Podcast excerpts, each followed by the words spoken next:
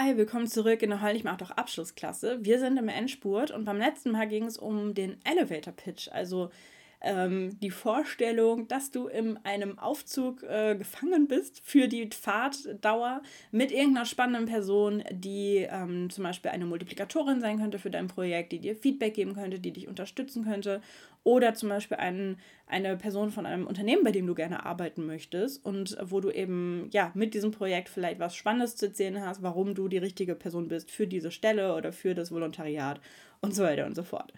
Und mit diesem Gedankenexperiment machen wir jetzt weiter in dieser Folge und gucken uns Vorstellungsgespräche an. Und mit meinen Studis, wenn ich dieses Seminar an der Uni mache, da geht es natürlich immer ganz klassisch um Vorstellungsgespräche für einen Einstiegsjob oder vielleicht auch irgendwie für ein Volo oder für ein Traineeship oder sowas. Ähm, für manche von euch macht das vielleicht keinen Sinn. Vielleicht seid ihr einfach, habt ihr euren Job und seid damit happy und sucht keinen neuen oder vielleicht seid ihr Freiberuflerin und habt ihr keine Vorstellungsgespräche.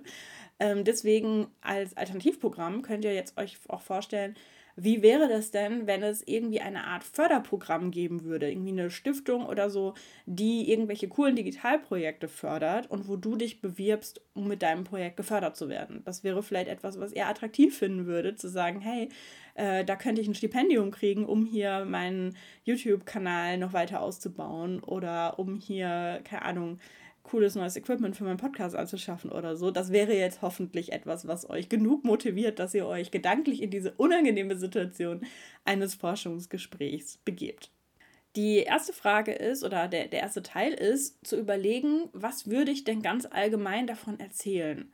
Also so Forschungsgespräche lassen einem ja auch oft den Raum, einfach mal von sich selber zu erzählen. Wenn die einfach sagen, ja, erzählen Sie mal was über sich oder was haben Sie denn so gemacht die letzten Wochen, Monate, Jahre oder was haben Sie denn studiert oder was, womit, wofür interessieren Sie sich denn oder so. Ähm, sprich, wenn wir da die Chance haben, einfach allgemein davon zu erzählen, dann können wir ja selber bestimmen, welche Aspekte wir hervorheben von unserem Projekt. Ähm, also was da die Sachen sind, die wir besonders hervorheben wollen, die besonders wichtig sind, jetzt auch in diesem Kontext von einem Vorstellungsgespräch. Und das können verschiedene Sachen sein. Also das könnte zum Beispiel sein, dass du über deine Werte sprichst oder so ganz plump gesagt deinen Charakter. Ähm, wenn du zum Beispiel darüber redest, äh, also angenommen zum Beispiel, du bewirbst dich bei einem Unternehmen, was irgendwie Nachhaltigkeit als Wert hat. Also vielleicht ein, ähm, ein Kleidungslabel, was äh, Fair Fashion produziert. Und wenn du dann davon erzählst, dass dir Nachhaltigkeit total wichtig ist und dass du deswegen damals äh, dieses Nachhaltigkeitsprojekt äh, auf die Beine gestellt hast, diesen Podcast, diesen Blog, was auch immer, dann ähm, wäre das für die, die Leute im Forschungsgespräch ja total interessant, eben zu sehen, dass da deine Werte gut zum Unternehmen passen, dass man da irgendwie eine gemeinsame Basis hat und so weiter und so fort. Ein anderer Aspekt, den du hervorheben könntest, wäre zum Beispiel deine Innovationskraft. Das ist jetzt vielleicht ein großes Wort, aber damit ist gemeint, dass du eben zeigst, hey, ähm, ich habe da ein Problem gesehen, ich habe mir eine Lösung ausgedacht, ich habe eine Idee entwickelt, ich habe ein Konzept entwickelt, ich habe da was aus dem Boden gestampft, was bei solchen digitalen Projekten in der Regel der Fall ist. Und das ist natürlich auch total spannend, weil du damit zum Beispiel zeigst, ähm, dass du eigenverantwortlich arbeiten kannst, dass du nicht nur irgendwas machst, wenn man dir sagt, dass man es machen soll, sondern dass du deine eigenen Ideen hast, dass du mitdenkst und so weiter. Und das ist natürlich auch für viele Arten von Jobs super interessant. Also wenn du dich jetzt bewirbst, um bei Rewe an der Kasse zu sitzen, ich glaube, das ist für die nicht so wichtig. Aber wenn du jetzt ähm, in einem Job bist, wo du ähm, wo du zum Beispiel viel Eigenverantwortung zeigst oder wenn du angenommen zum Beispiel, du möchtest bei einem Startup arbeiten, da gibt es halt keine 12.000 Kollegen, die dich irgendwie einarbeiten, sondern da musst du dann vielleicht wirklich von Anfang an Verantwortung für einen, einen Bereich, eine Aufgabe übernehmen und ich bin mir sicher, dass die das sehr wertschätzen, wenn du eben da zeigst, dass du das kannst. Dann könntest du natürlich als einen anderen Aspekt auch deine Erfolge oder deine Ergebnisse hervorheben. Also eben zeigen, mit diesem Projekt habe ich 1000 Leute erreicht oder ähm, für dieses Projekt habe ich äh, den und den Preis gewonnen oder ähm, in diesem Projekt äh, habe ich hier die, die und die Ergebnisse erzielt im Sinne von keine Ahnung, äh, ich habe ein Charity-Projekt gestartet und ähm, 30 Leute haben mitgemacht und was gespendet und damit haben wir insgesamt 2000 Euro fürs örtliche Tierheim gesammelt oder sowas. Ähm, das ist natürlich auch wunderbar, weil man dann wirklich was Handfestes hat, worüber man reden kann. Und natürlich kann man auch irgendwie darüber reden, wie man sich selber entwickelt hat oder warum einem das wichtig ist und so weiter. Aber das ist dann ja auch nochmal was Konkretes, womit man solche Leute im Forschungsgespräch beeindrucken kann. Oder ja, womit man dann auch selber nochmal zeigt, irgendwie, wie man Erfolge messen kann. Oder dass man zum Beispiel sagt, naja, ich habe auf dem Projekt nur 100 Follower, aber bei unserer Spendenaktion haben wir trotzdem 1000 Euro zusammengekriegt. Ähm, bla bla bla. Ne? Also, dass man halt so zeigt, dass man weiß, worum es wirklich geht. Und dann kann man natürlich auch einfach noch darüber reden, was man gelernt hat, wie man sich entwickelt hat und so weiter. Und das ist jetzt natürlich ähm, auch wieder spannend für den Jobkontext. Also ich denke da jetzt zum Beispiel an ähm, bei, meiner, bei meinen Studis daran, ein Student hat einen Blog erstellt und hat da aber nicht einfach nur WordPress benutzt, sondern hat den quasi mit anderen äh, Programmiersprachen und Content-Management-Systemen und so weiter erstellt, was ein bisschen mehr Arbeit ist, als einfach nur bei, One, äh, bei WordPress auf die One-Click-Installation zu klicken. Und das ist natürlich jetzt etwas, was ähm, total relevant ist, wenn er mal im nächsten Forschungsgespräch sitzt, weil die Leute dann zum Beispiel sagen, ja, welche Programmiersprachen können sie denn? Und dann kann er sagen, ja, äh, die und die habe ich an der Uni gelernt und in die und die habe ich mich dann nochmal bei meinem eigenen Projekt reingefuchst. Und dann können die Leute sagen, aha, was haben sie denn da gemacht? Und dann kann er zum Beispiel erzählen, äh, dass er einen Dark Mode in seinem Blog eingebaut hat, der sehr schick aussieht. Also wenn man da draufklickt, dass, dann, dass es dann zwei Versionen vom Blog gibt, eine helle und eine dunkle, je nachdem, ähm, was man selber gerne mag. Also Dark Mode ist auch gerade vielleicht angenehmer, wenn man zum Beispiel abends, ähm, wenn es dunkel ist, äh, auf der Website unterwegs ist. Und ähm, ich habe keine Ahnung von Programmiersprachen, aber so wie ich es in der Redaktionssitzung gehört habe, war das wohl jetzt auch nicht so einfach, den zu implementieren. Und das hat er eben geschafft. Und das wäre jetzt ja etwas, wo er wunderbar im, ähm, im Forschungsgespräch darauf ja, eingehen könnte, wie er das gemacht hat und was er dafür lernen musste, weil er vielleicht dieses und jenes in der Uni noch nicht gelernt hatte und äh, wie er das Ganze dann gelöst hat. Und das zielt dann ja auch wieder auf dieses Innovationskraft-Dingen, dass man er dann nicht einfach nur die Schulter gezuckt hat und gesagt hat, keine Ahnung, wie das geht, habe ich noch nicht gelernt, sondern dass er dann eben selber äh, keine Ahnung, ein Tutorial dazu geguckt hat, es gegoogelt hat, jemand gefragt hat, es ausprobiert hat und am Ende hat es dann funktioniert.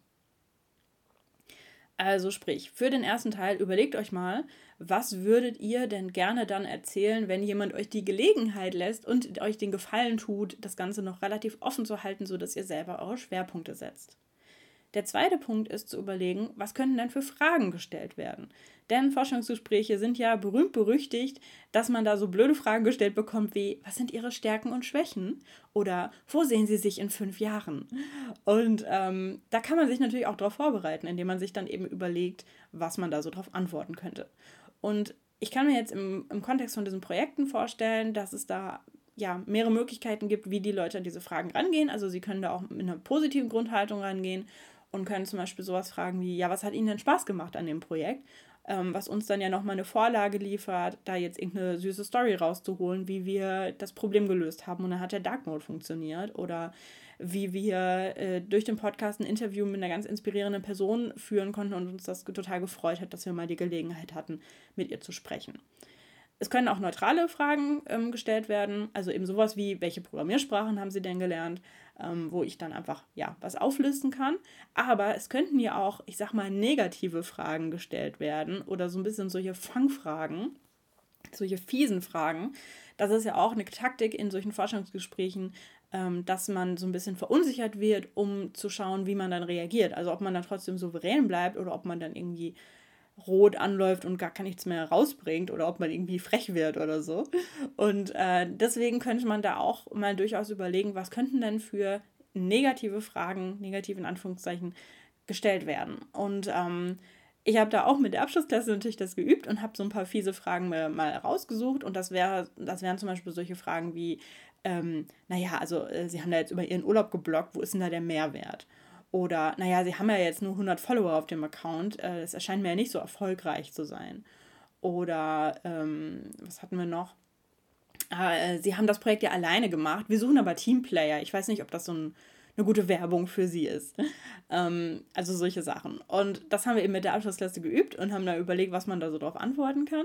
Und man kann natürlich sassy sein und sowas sagen wie, naja, für sie hat das vielleicht keinen Mehrwert, aber sie sind halt auch nicht die Zielgruppe.